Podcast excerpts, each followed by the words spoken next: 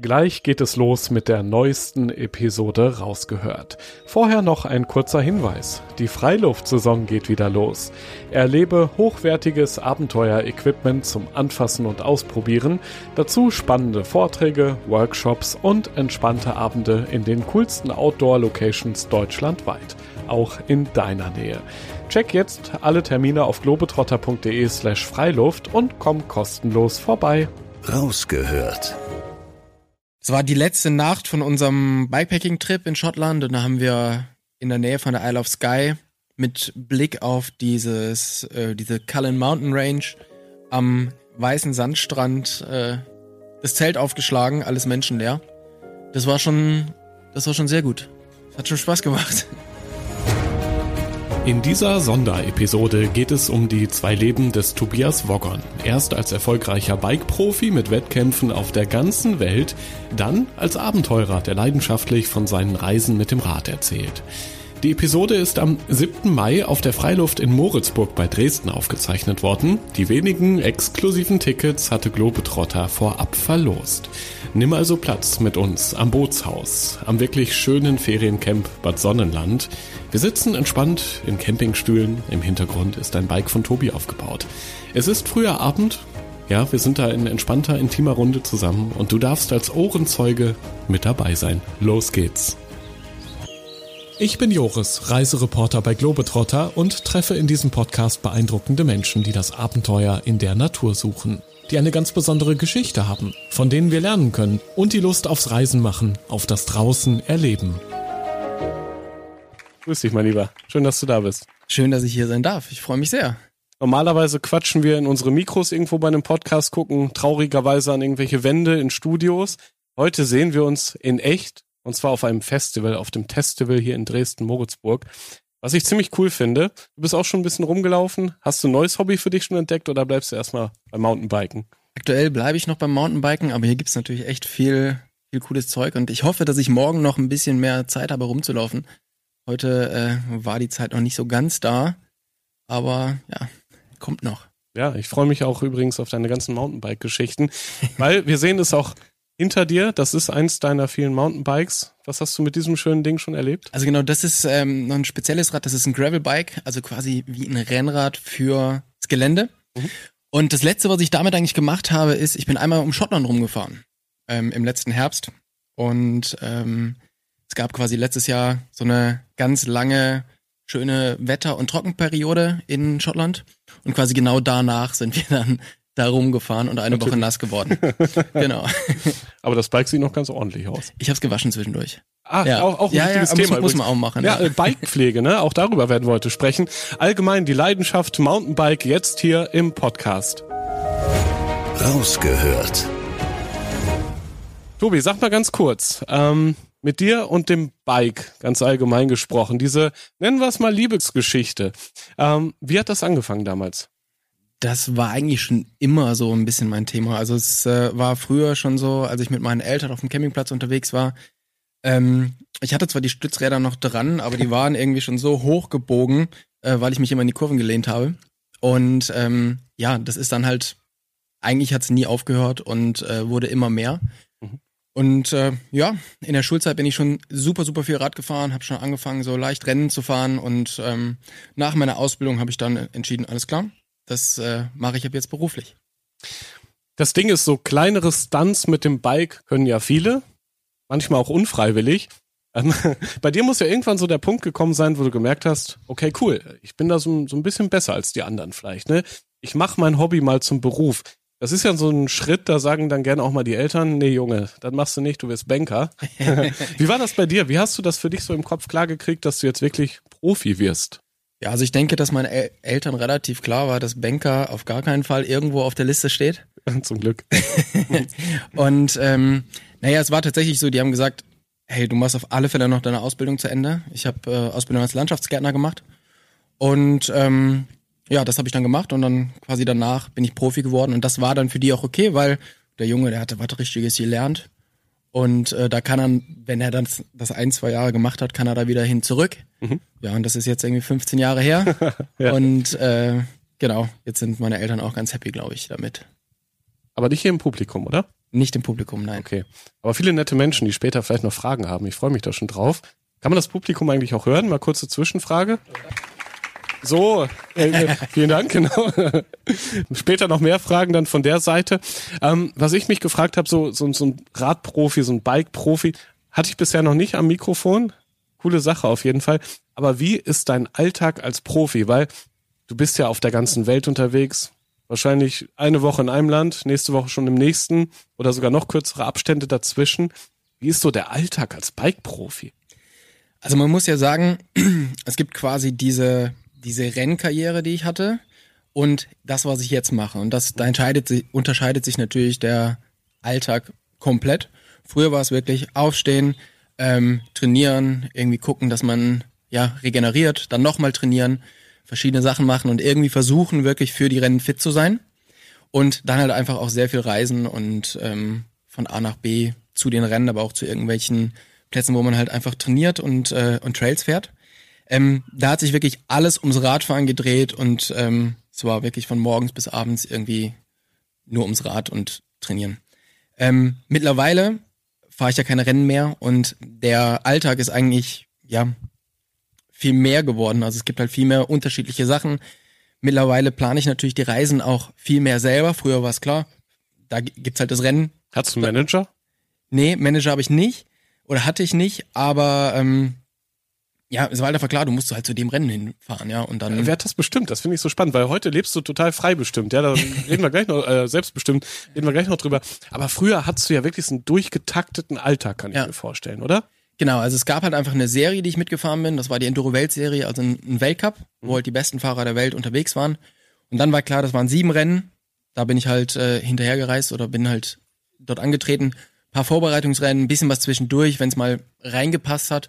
Aber Fokus waren wirklich diese sieben Rennen im Jahr. Auch der Erfolg? Muss, musstest du erfolgreich sein?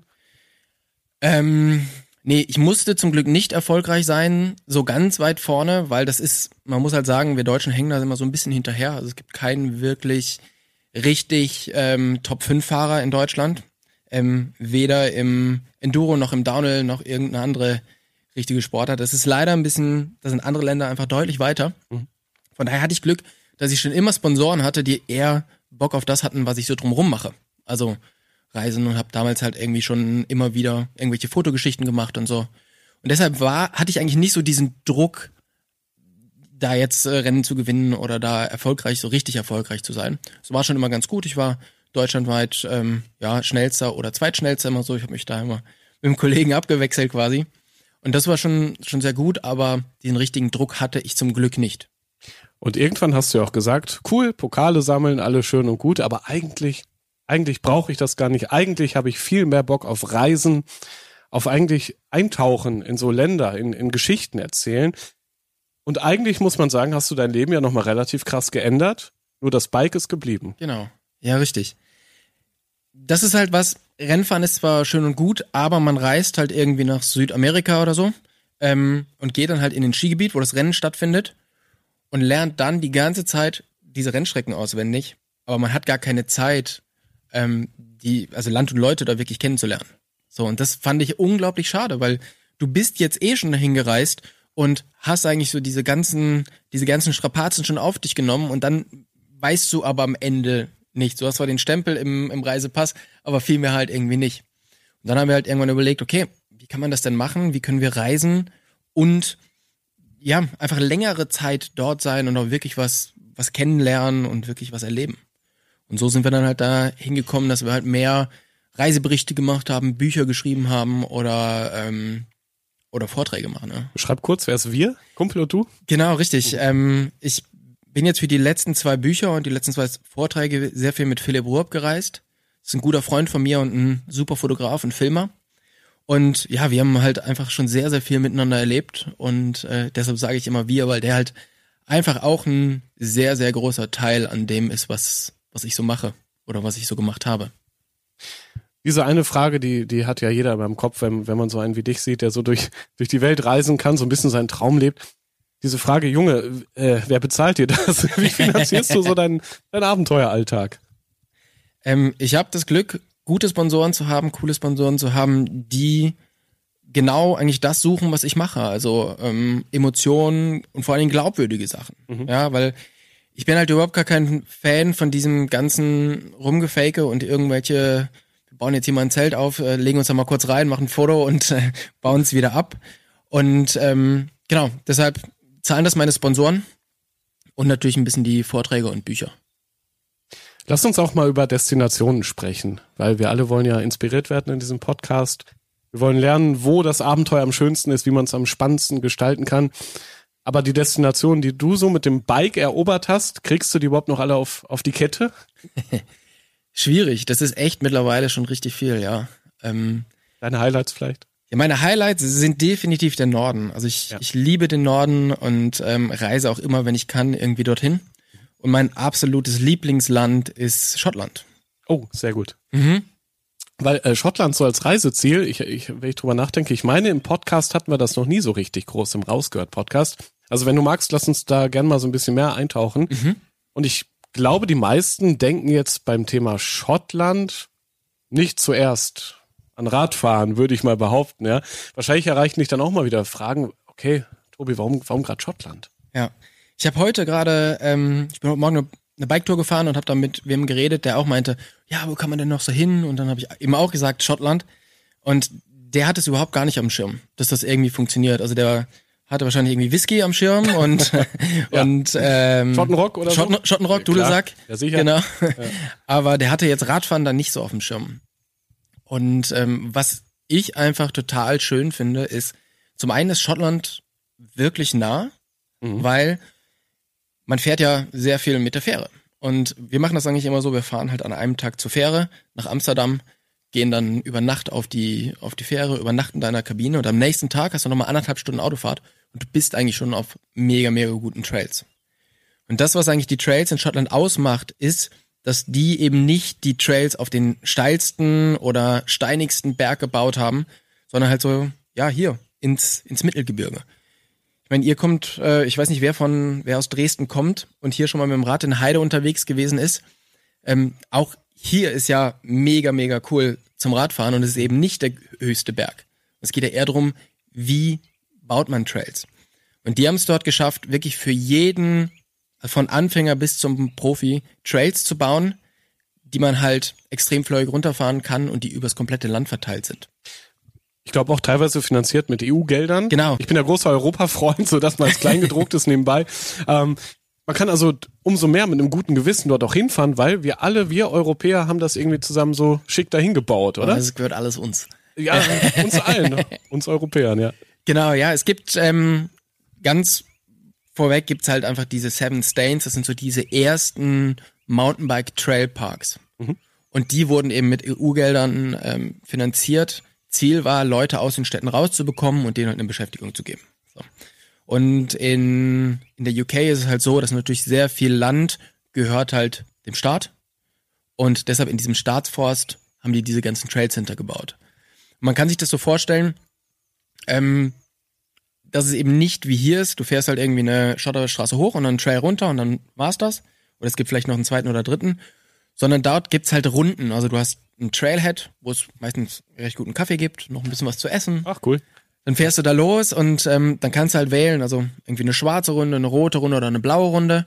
Und die sind dann von 40 Kilometer oder von äh, 5 Kilometer bis 40 Kilometer. Ja. Und aber alles ist nicht schwierig oder gefährlich, sondern es wird halt dadurch schwarz, dass es halt länger ist. Aber nicht dadurch, dass es halt gefährlicher wird. Und das ist halt cool. Kurze Zwischenfrage. Ich meine, du, du kamst von den größten Wettkämpfen weltweit, ja, äh, quasi von den höchsten Bergen und krassesten Abenteuern so. Und dann hast du so Strecken auf einmal vor dir, wo jedes Kind, sage ich jetzt mal, fahren könnte. Ja. Joint dich das trotzdem an? Ja, wenn die gut gebaut sind, Okay. dann auf alle Fälle. Weil es gibt so ein Gefühl, das nennt, nennt sich Flow. Und ähm, das kann man eben beim Biken auch extrem gut erfahren. Also das ist quasi, wenn es schön gebaut ist, wenn es rund gebaut ist, wenn es immer wieder irgendwie so kleine Challenges drin hat, dann macht es unglaublich viel Spaß und dann muss es eben nicht der, der schwierigste Trail sein. Also man kann sich halt vielleicht so vorstellen, du hast halt eine Welle und noch eine Welle und jetzt fährt halt ein Anfänger, der fährt da so rüber und wir kommen halt und springen da drüber. Ja, also das ist halt, so gibt's halt immer wieder, es hat sehr viel mit Strecke lesen zu tun. Also du kommst halt runter, weißt nicht, was kommt und siehst, okay, das sind zwei Wellen, ich versuche das mal zu überspringen. Ja, und da kann eigentlich nichts passieren, aber trotzdem, wenn man es halt schafft, dann ist es ein unglaublich gutes Gefühl. Mhm. Und das ist eben das, was ich am Mountainbiken so liebe, also dieses, dieses Flow-Gefühl. Und ich glaube, man kann auch ziemlich coole Fotos bei der Gelegenheit machen oder Videos, was sie halt so mitbringen, ne, für eure ja, genau. Geschichten. Genau. Ja, das bietet sich dann auch an. Ähm, was ist so mit Schottland, sag ich mal, wenn es langsam dunkel wird? Wenn man das Bike irgendwo anschließt, natürlich ganz sicher mit einem dicken Schloss, ja, soll ja nichts mit passieren. Wart ihr dann auch mal was trinken? Wart ihr auch mal feiern oder seid ihr dann ganz Profi? Nee, nicht mehr Profi, ne? Nee, das ist alles erlaubt dann. genau. Ja, dann geht man natürlich äh, sehr gerne dort essen oder in die Pubs. Ja. Und ähm, da bietet sich Schottland durchaus an. Habe ich auch schon mal gehört, ja. Soll da ganz gut schmecken wohl, hier und da.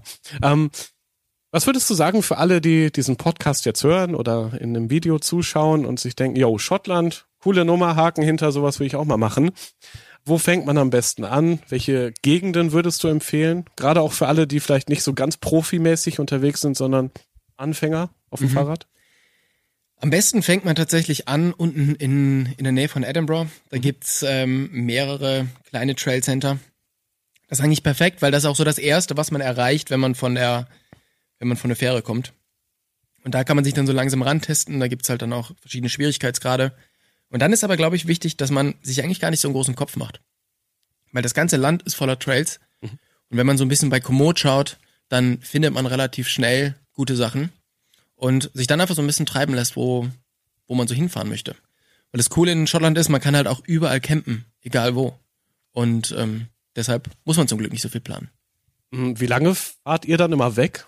Eine Woche reicht das, so der klassische Urlaub, den man irgendwie vom Chef genehmigt kriegt? Oder braucht man das schon so einen Monat, damit es einen richtig flasht?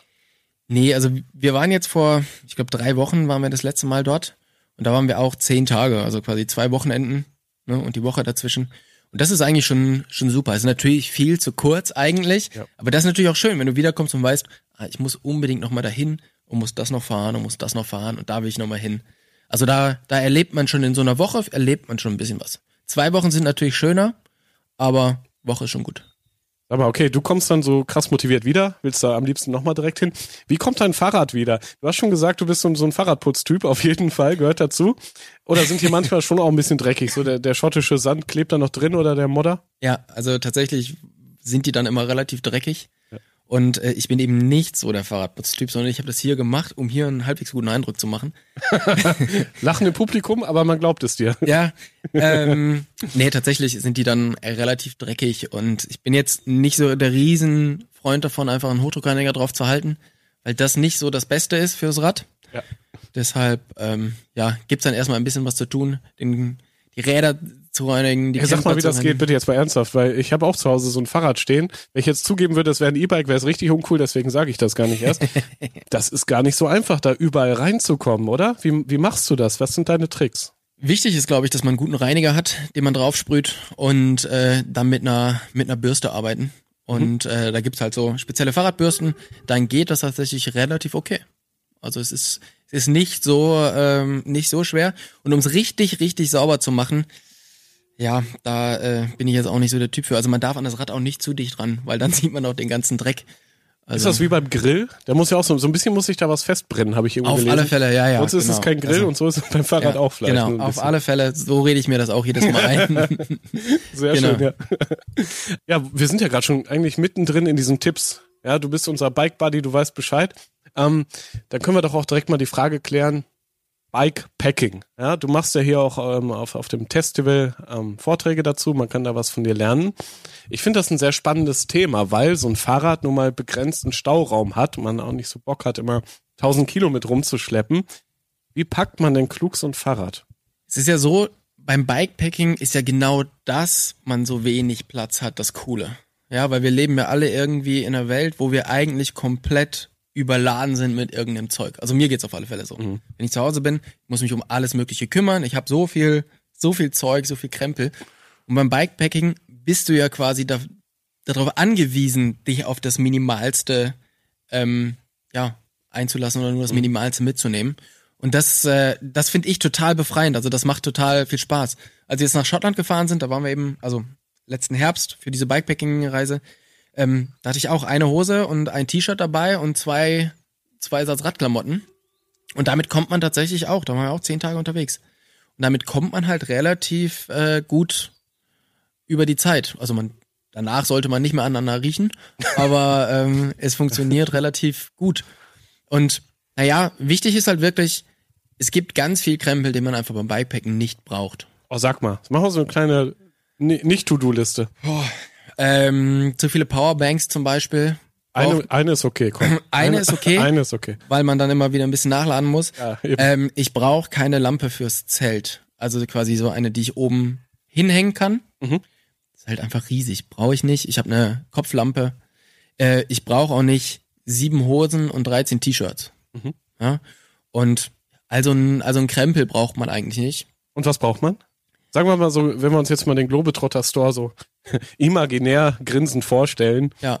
Wo würdest du sagen, das, das, das? Das nehme ich mit. Also ganz wichtig, Downjacke. Ja. Eine Downjacke passt einfach äh, super klein komprimierbar und passt einfach zu jedem Wetter. Ja, also egal wann, du kannst immer eine Downjacke anziehen. Und ähm, das ist wirklich schon super wichtig. Wenn man jetzt in Regionen fährt, wo es vielleicht hin und wieder mal ein bisschen feuchter wird, ähm, anstatt eine lange Hose zu nehmen, benutze ich meistens ähm, wasserdichte Socken.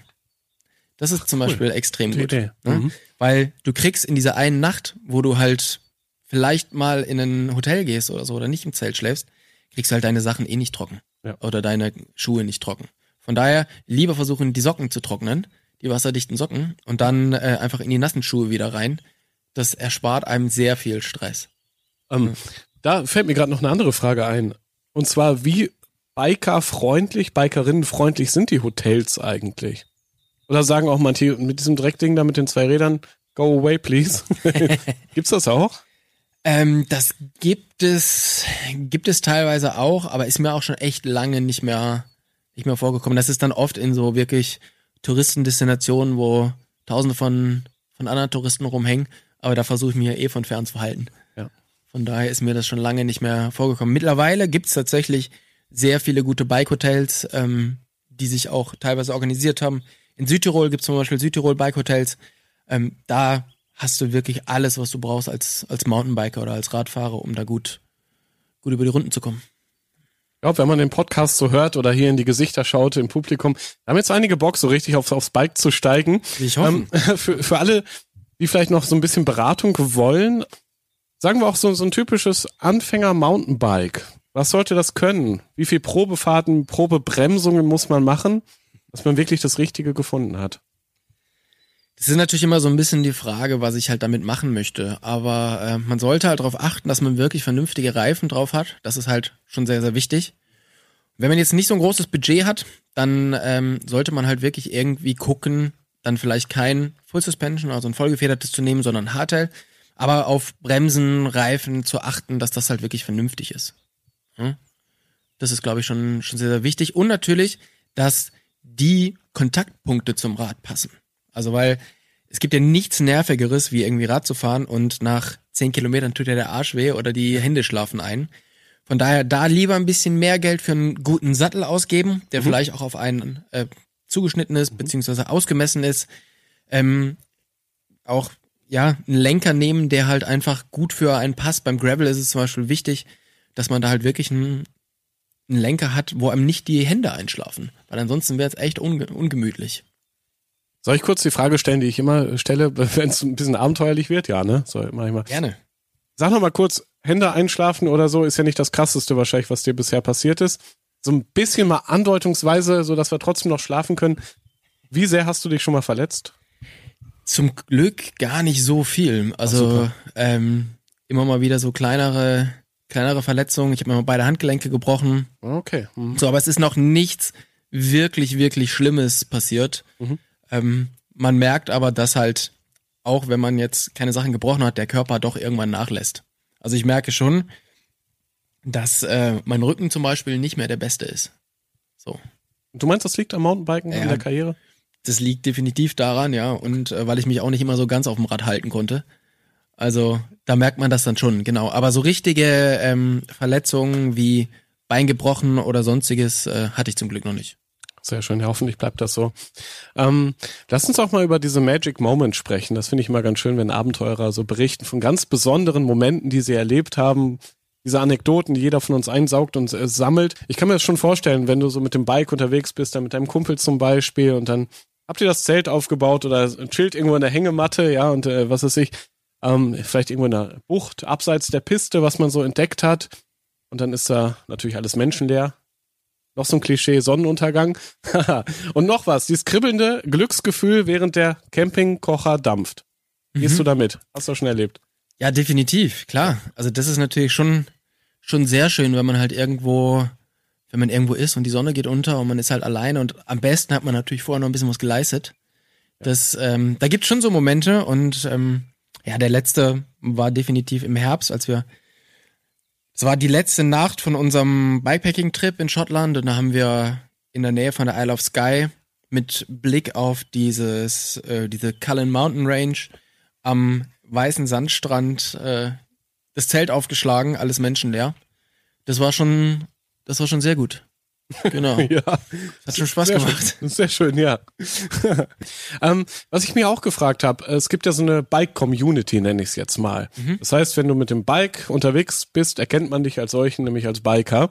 Und ich kann mir vorstellen, erstmal, dass sowas Herzen öffnet. Ja, du, du bist bei Menschen wahrscheinlich direkt willkommen, die wollen deine Geschichte hören.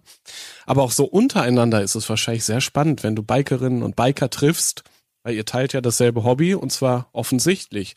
Was hast du da schon für, für Menschen treffen dürfen? Ja, so untereinander ist natürlich klar, man, man tauscht sich immer drüber aus, wo war man schon, wo möchte man noch hin. Gerade wenn man halt an irgendwelchen Stellen ist, wo man jetzt nicht immer Biker trifft, mhm. na, dann ist natürlich, okay, wir haben halt, wir haben das gleiche Hobby Mountainbiken und wir haben aber das gleiche Hobby Reisen und irgendwie zu Plätzen zu kommen, wo man so noch nicht war. Ähm, dann fragt man natürlich immer, ja, wo können wir denn jetzt noch hin? Also es gibt ja so diese ganz äh, bekannte Bucketlist an Plätzen, wo man unbedingt noch hin möchte. Das Problem ist, bei mir wird die immer länger. Also ich, ich arbeite ein Land ab und komme irgendwie mit vier neuen Ländern zurück. Und ähm, ja, das ist halt immer spannend, von anderen Leuten dann wirklich so, wie ich jetzt über Schottland schwärme, so schwärmen halt andere Leute dann über andere Länder. Und da kann man sich schon ganz gut inspirieren lassen. Auch diese Lagerfeuer-Momente, dass man so Geschichten austauscht, aus, äh, tauscht. ja, die Fahrräder irgendwo geparkt, Lagerfeuer an und ja. Geschichten, los geht's. Ja, ja, das ist immer, ist immer mega gut. Ja. Und ähm, das Schöne ist natürlich immer, vor allem im Nachhinein, bei so Trips, da geht natürlich nicht immer alles glatt. Ja. ja, und am Ende interessieren mich natürlich so die Stories, wo, wo es nicht glatt gegangen ist und wo es halt irgendwie was passiert ist. Also nichts, nichts Schlimmes, aber es gibt ja immer diese Momente, wo halt irgendwie eine Reise so ein bisschen ins Stocken kommt. Und jetzt, jetzt mal ehrlich, guck mal, ich habe gerade schon gesehen, du bist so mit Instagram und so auch aktiv, ja, und Blog, alles hast du, Website natürlich. So, aber diese schlechten Momente, mhm. stellst du die wirklich auch da oder erzählst du die gerne dann so eher am Lagerfeuer nur?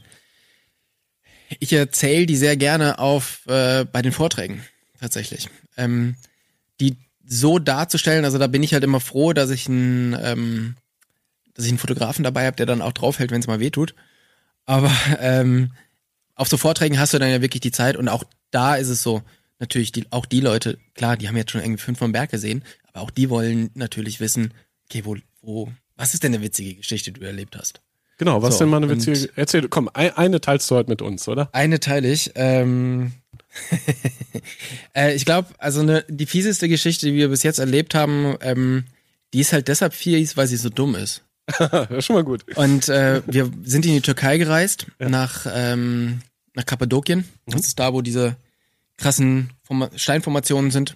Und wir sind vom Nürnberger Flughafen losgefahren oder geflogen. Und ähm, naja, eigentlich ist Nürnberg so ein relativ kleiner Flughafen, man findet sich relativ schnell zurecht, das passt eigentlich alles. So. Und als wir ins Gebäude rein sind, da meinte, hörten wir schon über die Lautsprecher, ja, jeder, der heute noch nach Istanbul möchte, was unser Zwischenstopp war, der soll sich bitte am Schalter melden. Und dann äh, sind wir dorthin, haben halt irgendwie mit in so einer riesen Traube von Leuten gestanden und haben halt gewartet und irgendwann wurde dann klar, okay, wir haben hier ein Problem und das Flugzeug ist kaputt, mit dem wir fliegen sollten. Scheibe ist gerissen. Gut, müssen wir jetzt erstmal warten. Es kommt halt wohl irgendwie eine neue Maschine. Ähm, abends aber erst, also in fünf, sechs Stunden. Also müssen wir warten. Dann haben wir irgendwie den ganzen Tag da am Flughafen rumge rumgehangen und ich sag mal so, das macht nicht so viel Spaß in Nürnberg. Das ist relativ langweilig. Und sechs Stunden später stehen wir dann halt wieder in der gleichen Schlange und fragen halt so nach, ja, wie schaut es denn jetzt aus? Ah ja, okay, anderes Flugzeug kommt, wir können da einsteigen. Problem ist, da wir jetzt nicht mehr von, von Düsseldorf fliegen, sondern von Nürnberg, müssen wir Ticket umtauschen. Und dann überlege ich so, wie, wieso Düsseldorf? Gehe ich nach vorne und wink quasi mit meinem Ticket und dann wird klar, okay, also, wir stehen quasi in der Schlange von einem notgelandeten Flieger in Nürnberg, der war eigentlich nach Istanbul fliegen sollte, der muss aber dann in Nürnberg zwischenlanden, mhm. weil Scheibe kaputt. Mhm. Und es ging die ganze Zeit nur um diesen notgelandeten Flieger. Und wir wollten ja direkt schon von Nürnberg fliegen. Das heißt, wir hatten ein ganz anderes Flugzeug. Und das ist einfach so drei Meter weiter links, ganz normal planmäßig gestartet. Habt ihr es noch gesehen oder gehört zumindest? Nein, weil wir haben ja quasi fünf, sechs Stunden an dem Flughafen verbracht und äh, haben erst dann gecheckt, dass wir vor fünf, sechs Stunden schon hätten abheben müssen. Das habe ich nämlich mal erlebt. Ich will jetzt nicht mit Geschichten hier äh, da reingrätschen, aber wenn man die, die, ich sag mal ganz vorsichtig, die Zeitverschiebung nicht im Blick hat, und knapp zum Flughafen kommt und dann merkt, oh, oh, oh. Und dann hört man, ich weiß nicht, ob es genau das Flugzeug war, aber so haben wir uns die Geschichte damals dann schön geredet. Ja. Da startete nämlich gerade ein Flugzeug, was gefühlt genau in die Richtung unterwegs war, nämlich in ein anderes Land. Nach Rumänien wollten wir damals. Egal, andere Geschichte. ähm, ich habe noch eine kleine Challenge vorbereitet, bevor Aha. vielleicht gleich das Publikum noch Fragen hat. Ich sehe da viele motivierte Menschen, die noch Fragen stellen wollen. die Challenge geht so, ähm, habe ich neulich erst gemacht, da ging es aber um Handymodelle. Mhm. Ja, Kumpel und ich haben probiert, nochmal alle auf die Reihe zu kriegen, die man so schon hatte. Das will ich mit dir jetzt nicht, sondern bei dir geht es natürlich um Fahrräder. Ah. Kriegst du die noch alle so auf die Reihe? Einige, denke ich mal, ja. Einige kriege ich noch zusammen. Probier mal. Also angefangen habe ich tatsächlich mit einem Rad, ähm, das war damals so ein ähm, eins von, von Scott. Also, oh ja. Mhm. genau. Und das hatte ich von jemandem gebraucht gekauft. Damals war ich aber noch relativ klein, also war 16. Das habe ich mir vom Geld von meiner Konfirmation gekauft. Und der Typ, von dem ich das gekauft habe, der war halt einfach zwei Meter groß. Dementsprechend habe ich dann auf dem Rad gesessen. Und, ist das äh, gesund? Nein. Nee, es ist mir aber relativ lange nicht aufgefallen, dass man so okay. eigentlich nicht darauf sitzen sollte. Genau, und von dort aus ähm, habe ich mir dann tatsächlich so ein riesen Federwegsmonster gekauft. Ähm, ich glaube, hieß es Banshee Scream, 220 Millimeter Federweg vorne, hinten und dann war eigentlich meine einzige Aufgabe, irgendwo einen Sprung anzufahren und irgendwo runterzuspringen. Mhm. Und dafür war das Bike da und dafür war es gut. Das habe ich auch eine ganze Zeit gemacht. Und dann habe ich aber, aber eigentlich von diesem, ja, vielen Federweg immer weniger und weniger. Und dann gab ähm, es irgendwann Räder, die hatten dann irgendwie 100 160 mm Federweg, 140.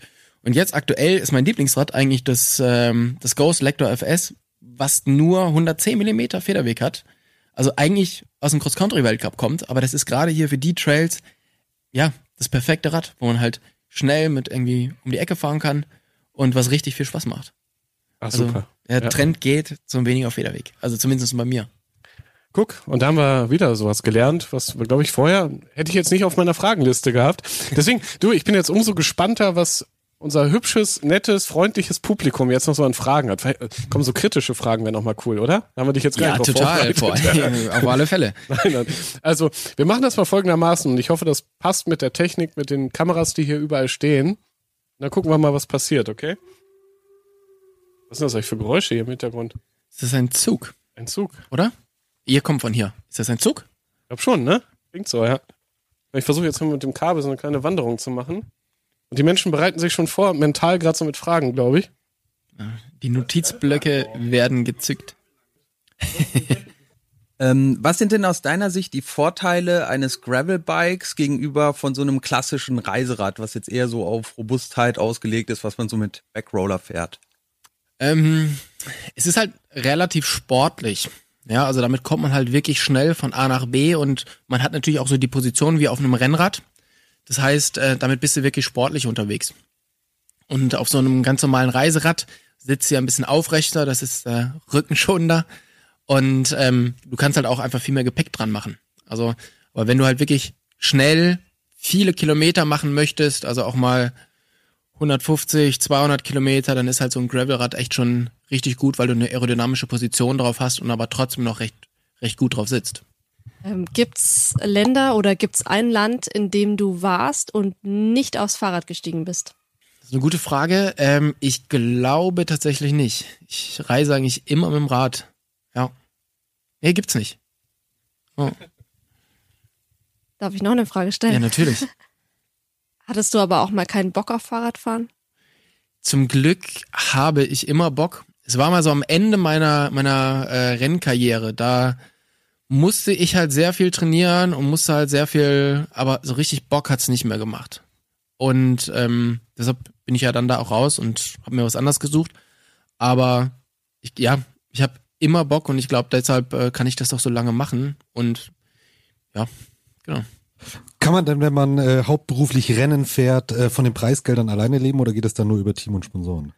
Leider kann man von den Preisgeldern sich nicht mehr so ein richtiges Bier am Abend kaufen. Also da ist leider nicht so richtig viel zu holen. Ähm, es ist halt gut, dass es halt viele Sponsoren gibt, die das dann halt unterstützen, weil ansonsten allein von den Preisgeldern wäre wäre das überhaupt nicht möglich. Also selbst wenn man so Weltcuprennen gewinnt, dann kriegt man mal vielleicht mal 3000 Euro, aber das kostet ja die Reise dahin schon locker. Wie hat's dich äh, vom Mountainbiken äh, zum Gravelbike verschlagen? Ich wollte einfach ähm, ja noch andere Sachen erleben, noch andere Sachen sehen. Und mit Mountainbike, zumindest so wie ich's mache, ist es halt so, du fährst halt ein, in eine Region, gehst da Mountainbiken, weil du auch immer irgendwelche Trails brauchst, und dann fährst du halt irgendwie in die, in die nächste Region. Und mit dem Gravelbike, da erlebst du halt wirklich so dieses komplette, also du fährst halt wirklich von A nach B. Und was mir beim Gravelbiken eben am meisten Spaß macht und weshalb ich es wirklich angefangen habe, ist ähm, ja das Bikepacken. Also wirklich dieses auf eine kleine, ähm, auf kleines Gepäck zu zu konzentrieren und damit loszuziehen. Ich, ich habe noch mal eine Frage zu eurer Kappadokienreise. Hattet Ja. ihr schon eingecheckt und Gepäck und Fahrräder vor allem, sozusagen eure Herzensstücke waren dann schon unterwegs? Nee, die haben wir die ganze Zeit mit uns äh, mitgeschleppt. Genau, weil sonst wäre uns wahrscheinlich aufgefallen, dass das, ähm, dass wir hier gerade für den falschen Flieger warten. Ja, ich habe eine Frage ähm, zum Thema Verletzungen, äh, beziehungsweise si- sicherst du dich irgendwie ab, ähm, wenn ihr jetzt irgendwie zu zweit, wie ich verstanden habe, unterwegs seid. Ähm, ich hatte mal einen Oberschenkelhalsbruch durchs Fahrradfahren Mhm. ähm, und ich weiß, es war in der Stadt und ich konnte gar nicht mehr laufen und äh, ich stelle mir vor, irgendwo in der Wildnis oder keine Ahnung, wenn da was passiert. Bei dir ist es noch nie passiert oder beziehungsweise nur Handgelenke, aber wenn es mal doch was passieren sollte, wie sicherst du dich ab mit deinem Kumpel oder Ja. Also du kannst im Grunde dich ja nur so absichern, dass du halt sagst, du fährst, also du weißt, wo dein Limit liegt und gehst halt nicht darüber hinaus. Und umso weiter du weg bist, umso ähm, vorsichtiger bist du halt. Ne? Ist natürlich immer so ein bisschen Ausloten der, der Grenzen, also wie weit geht das noch, weil ja, wenn ein cooler Sprung ist und äh, die Sonne geht gerade unter und es ist irgendwie der mega Berg im Hintergrund, dann äh, überlegt man doch noch zweimal, ob man das vielleicht macht. Aber ja, das ist halt tatsächlich so das Ding. Also du darfst halt einfach. In, wir waren in ähm, in Kamtschatka. Da fährst du 15 Stunden mit so einem äh, Gelände-LKW, bis du beim nächsten Haus bist. Da darf dir einfach nichts passieren. Also da musst du dich halt wirklich gut einschätzen können, dass da nichts äh, nichts schief läuft. Mal kurz dazu, äh, wenn ich jetzt sage, dass ich nur im, im Regen gefahren bin, das Hinterrad weg war und, und ich das eigentlich wirklich einschätzen konnte, weil es war einfach nur Regen und dann Platzregen Ja, passiert. ja. Also es sind immer so die Schwierigkeiten, wenn es dann doch mal uneinschätzbar ist. Ne? Aber dir ist es ja zum Glück nie passiert, ne? Bis jetzt. Das sind tatsächlich so die Sachen, äh, wo aber die meisten Sachen passieren, wenn du halt, wenn es nicht ge gefährlich oder nicht, äh, nicht ersichtlich ist, ja. Weil wenn du halt weißt, du hast irgendwie einen großen Sprung zu machen oder irgendwie eine Schotterhalde runterzufahren oder sonst irgendwas, dann bist du halt natürlich irgendwie Adrenalin geladen und du bist ähm, vorbereitet. Aber so wie du, ja, fährst auf eine, auf eine Straße, es ist rutschig, du rechnest nicht damit, dann ist, äh, ist schon blöd. Da muss man halt, wenn das passiert, muss man halt echt ähm, stürzen können, ja. Und das muss man hin und wieder mal, mal ausprobieren. Du hast berichtet, dass du körperlich merkst, dass du viel Fahrrad gefahren bist. Dass ich alt werde, ja.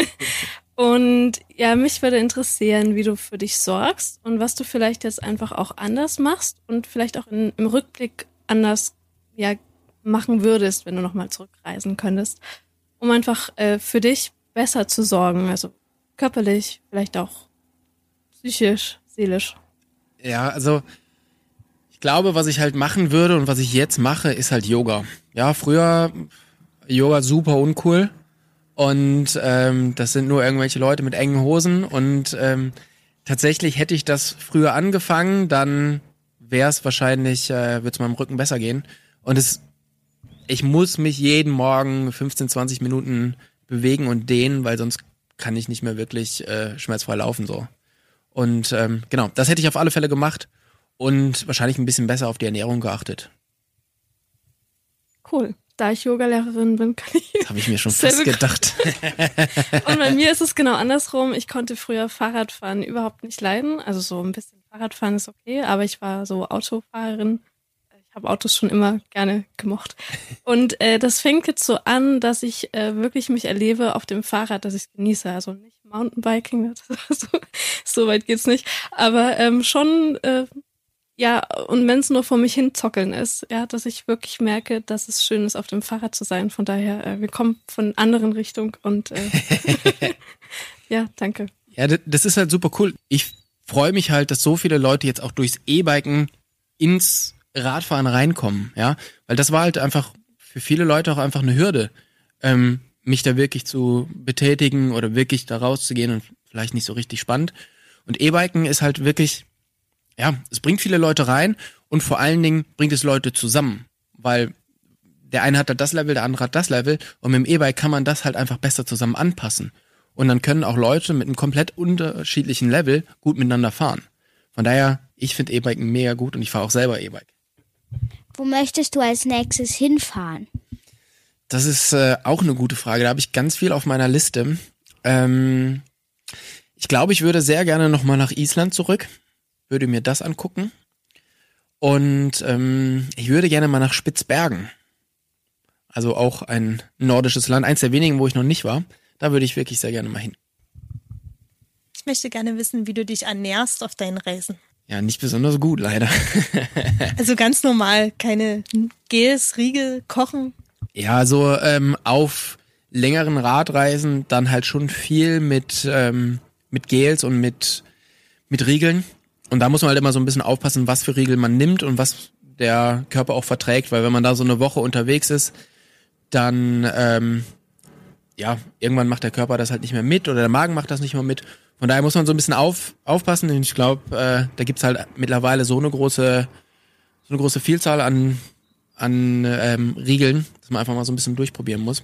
Aber ich benutze zum Beispiel sehr viel Riegel und Gels, die relativ fett sind. Also die quasi die Energie nicht über den Zucker liefern, sondern eher über, über Fette. Damit funktioniert mein Körper eigentlich am besten. So, haben wir noch Fragen offen? Ich weiß gar nicht.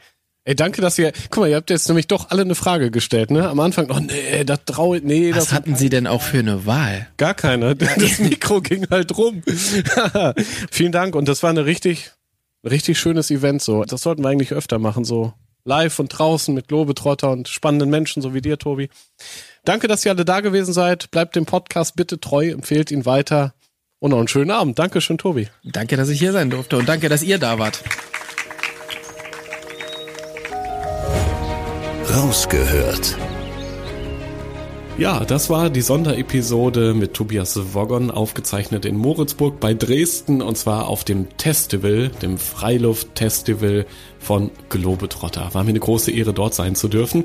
Und wer weiß, vielleicht gibt's ja bald noch mehr von diesen Live-Podcast-Events. Dementsprechend interessiert uns natürlich auch sehr, wie dir diese Episode gefallen hat. Vielleicht hast du auch noch eigene Fragen an Tobi oder die anderen Abenteurer aus dem Rausgehört Podcast. Ich und wir, wir freuen uns immer über dein Feedback, gerne per Mail, zum Beispiel an podcast.globetrotter.de oder natürlich auch über die Social Media Kanäle von Globetrotter bei Facebook oder Instagram. Da gibt's übrigens auch ein paar Videos von dieser Sonderfolgenaufzeichnung. Klick dich da gerne mal rein. Und wenn du magst, bewerte diesen Podcast auch immer wieder gerne bei Apple Podcasts oder Spotify. Da kann man ja auch neuerdings Sterne vergeben. Das war die Sonderepisode vom Rausgehört Podcast. Schon in einer Woche bekommst du hier wie gewohnt die nächste Folge. Dann übrigens mit Christo Förster. Darauf kannst du dich schon mal freuen. Der ist unter anderem gewandert und mit dem Stand-Up-Paddle von der Zugspitze bis hoch nach Sylt. Auch eine ganz tolle Geschichte. Ja, bis dahin, diese Woche kannst du gerne nutzen, um im Blog zum Podcast vorbeizuschauen. Den findest du auf globetrotter.de slash magazin. Dort gibt es alle Infos zu meinen spannenden Gesprächspartnern, ihren Reisen und natürlich alles an Service, Beratung und Equipment. Ich bin Reisereporter Joris. Das nächste Abenteuer wartet schon.